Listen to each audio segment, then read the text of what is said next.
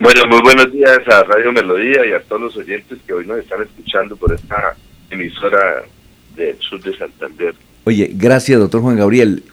¿Usted eh, sí cree que el próximo lunes se puede finalmente nombrar director o directora de la CAS? Bueno, el tema, el tema de la corporación, pues estamos esperando que, que, esto se desencante y que al mismo tiempo pues se pueda eh, elegir a la persona que va a dirigir los destinos de la corporación. Pues ayer en el día de ayer, pues a, raíz de, de unas recusaciones que presentaron eh, una persona que está aspirando, esa recusación se la hizo al gobernador de Santander y a la alcaldesa de de Cabrera y por lo tanto eh, cinco miembros del Consejo Directivo tampoco se hicieron presentes y a raíz de eso no se pudo resolver las recusaciones y la y la y hacer la elección. Se citó para el próximo lunes 9 de la mañana, esperamos que 2 de diciembre eh, que se realice la elección del director y que acabemos con esta novela porque ya prácticamente ya se han eh, reunido en varias ocasiones y, desafortunadamente pues no ha salido el humo blanco que queremos que elijan a una persona para en mi caso poder entregar la administración y, segundo poder entregar realizar el empalme correspondiente de la entrega de, de, esta institución la cual pues en su momento hemos venido trabajando durante los cuatro años Sí, eh, eh, es una novela, es una novela, como dice usted, lo que está pasando, luego de una administración eh, suya durante los cuatro años que pues se enfrentó a todo tipo de situaciones. Pero ya que estamos hablando con usted, cuéntenos qué fue lo que pasó con Jairo Jaimes. Él dice que usted fue a, pedirle que se incapacitara para que no, no fuera a una reunión de la directiva eh, Jairo Jaimes es un señor que eh, tiene eh, una historia política en el departamento de Santander. Y él dijo que era eso. ¿Qué fue lo que ocurrió realmente? Usted fue al, al hotel donde está, lo atendió, él dice que lo atendió en el hall de ese hotel y que usted le dijo, hombre, Jairo, esto, no vaya, busque una excusa, por ejemplo, médica de que está incapacitado. Él sostiene que eso ocurrió. ¿Qué fue lo que pasó? Desafortunadamente lo que ha pasado con la elección, porque hay que hablarlo en plata blanca, es, el tema de la elección. Eh, se han inventado un poco de situaciones que no son ciertas, que no, no van a la verdad. El caso de, primero manifestaron que el director tenía retenido o secuestrado a, a nuestro representante de la comunidad indígena. Luego manifestaron que una, una consejera también estaba retenida. Luego manifestaron de situaciones de presiones por parte del gobernador. Eh, luego han inventado que el director está eh, mirando cómo interviene en el proceso.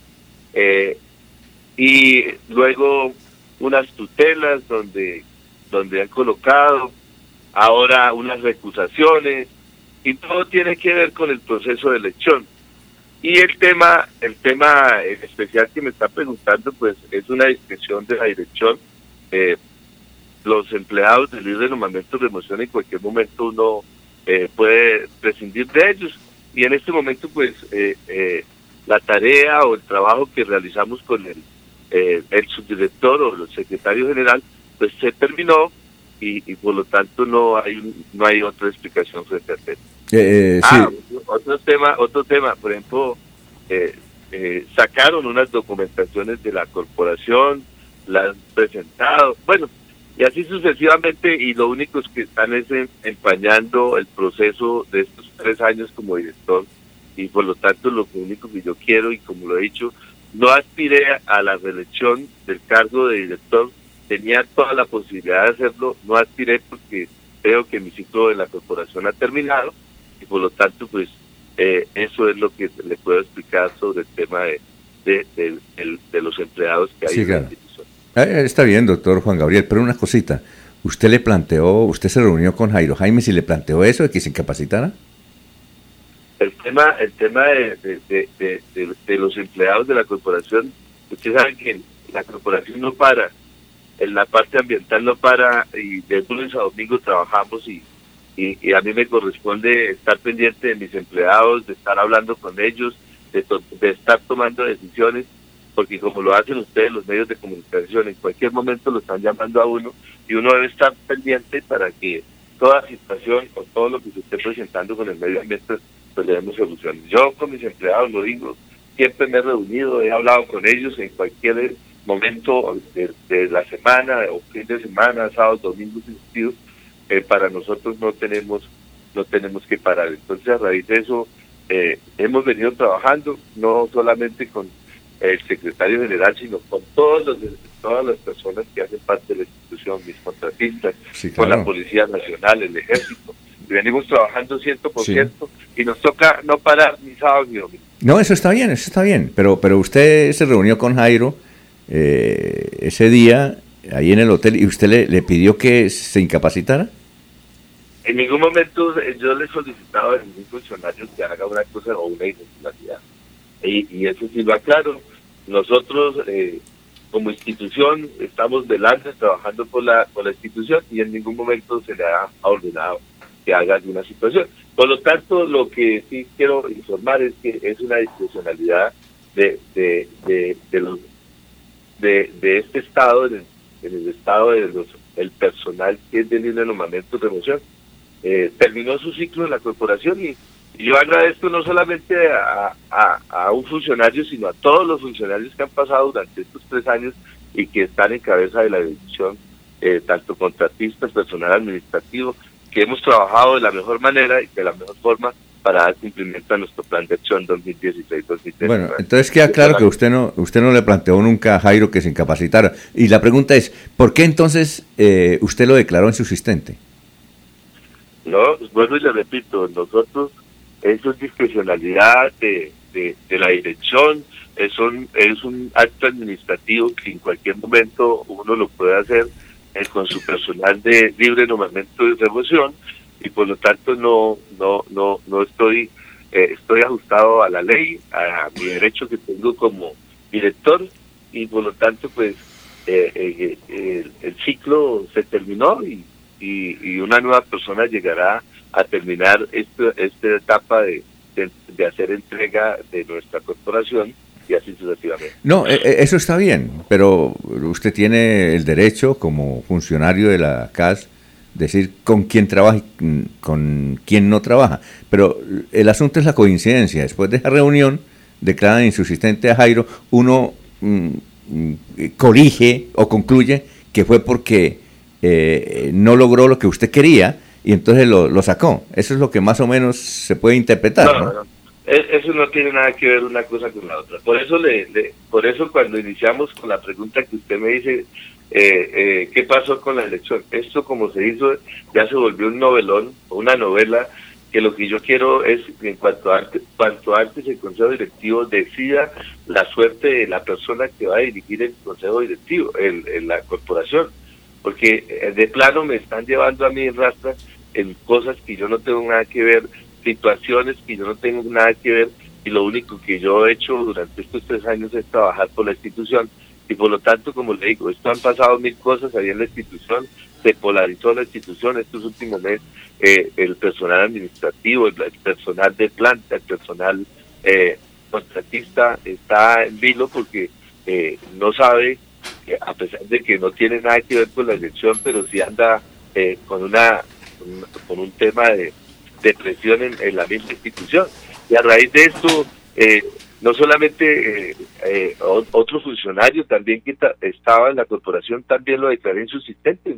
Entonces no, no podemos decir que él también eh, salió porque eh, en su momento por presiones, no, esto, eso es, es discrecionalidad de la corporación, de, de esta gerencia, y por lo tanto él salió y, y, lo vuelvo y lo repito, como usted lo dijo, es una persona que ha trabajado durante mucho tiempo la etapa política y lo que queremos es seguir contribuyendo con nuestro con nuestro con nuestro trabajo que lo terminamos el 31 de diciembre. Eh, y finalmente, doctor Juan Gabriel, y agradeciéndole esta entrevista exclusiva con Radio Melodía, eh, usted fue una persona que se distinguió y en los boletines y mencionaba cómo enfrentaba usted la tala ilegal de árboles en, el departamento de Santander. Usted colaboró inclusive mucho con la policía, el comandante de la policía lo reconoció, de el esfuerzo que hacían eh, conjuntamente para evitar la tala de árboles, porque Santander es pródigo en tener esa madera de primera calidad, inclusive dicen que mejor que la de Chile y de Canadá.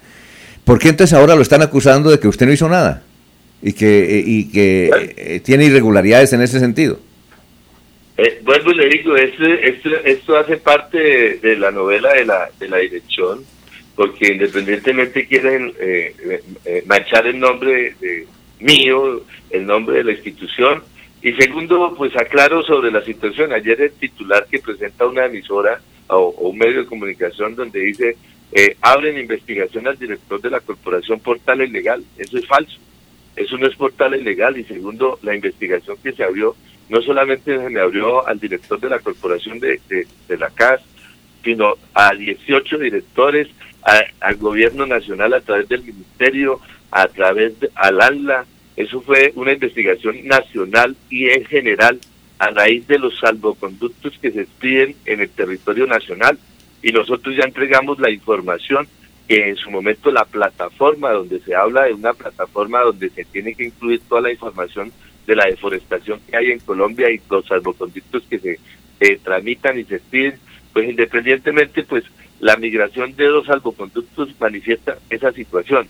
Nosotros ya dimos las explicaciones. Y segundo, uno de los que ha trabajado de la mano con el gobierno nacional, con la Policía Nacional, el Ejército Nacional, he sido yo y hemos trabajado, hemos dado las capturas, hemos dado las, en su momento, hemos dado los resultados que el es el comité eh, para el tema de tala y de tala en Santander.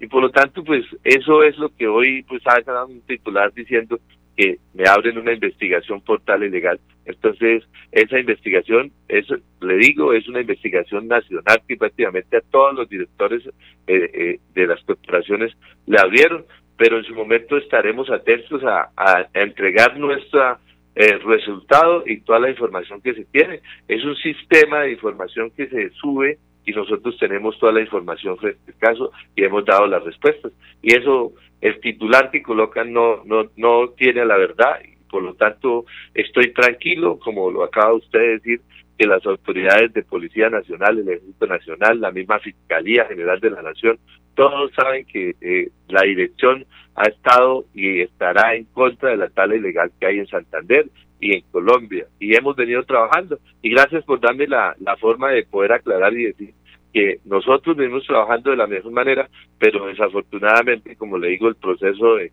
elección que se está dando en la corporación está buscando eh, llamar la atención para poder, desafortunadamente, decirlo, eh, enlodar eh, la institución y, y, y, por lo tanto eh, eh, no traer buenos resultados para una institución que hoy está cambiando, que ha venido cambiando. Y por lo tanto como yo he sido siempre abierto con los medios de comunicación, en cualquier momento me han llamado y estoy abierto porque no tengo nada que esconder ni, ni, ah, ni ni refutar. Ah, eh, finalmente, un minutico, Jorge, para una pregunta. Sí, una respuesta corta por parte del director de la casa, Juan Gabriel Álvarez, eh, a quien saludamos. Y, la pregunta sería, se ha dicho que en el último mes, el último mes ha sido de mucha polarización al interior de la CAS, que se, se volvió una institución polarizada. ¿Qué representa esa, esa polarización dentro de la, de la comunidad de la CAS? Eh, ¿qué, es lo que los distingue a los unos de los otros? ¿Qué, a, quiénes están representando? No, pues la polarización sí la hay, porque independientemente estamos, en, entre comillas, digo, en una zozobra, porque no sabemos cuál va a ser la persona que en su momento va a dirigir las tiendas de la corporación. Es un proceso que ya lleva más de un mes o, dos meses, porque prácticamente desde que se abrió el calendario y la elección que fue, la primera elección que fue en, el mes de octubre. Y por lo tanto, pues eh, los funcionarios, eh, la presión que se ha ejercido sobre, me, refiero a presión en el sentido de que las personas están ahí pendientes de quién va a ser el director, porque es que no solamente eh, existen personas de afuera, sino hay más de 20, más, más de 15 personas inscritas en la misma corporación que son empleados de la institución que en su momento pues están aspirando al cargo. Y entre esos está un subdirector, están empleados de la parte técnica que llevan muchos años trabajando en la corporación y son más de 15 empleados que están esperando que se resuelva el tema de quién va a ser el director de la corporación. Y entonces por eso hablo de que hay una polarización que ellos en su momento, pues en, su hoja de vida, en su currículo, están esperando que de pronto les den una oportunidad de ser el director. Y por lo tanto, eh, todo el mundo anda pendiente y eso es lo que yo hablo, eso es lo que en su momento se habla porque todas las personas pues están haciendo sus campañas de ir a hablar con una o con otra persona para que en su momento puedan entregar eh, eh, ese respaldo para que pueda ser elegido. Entonces, esa es la situación que hay en la corporación.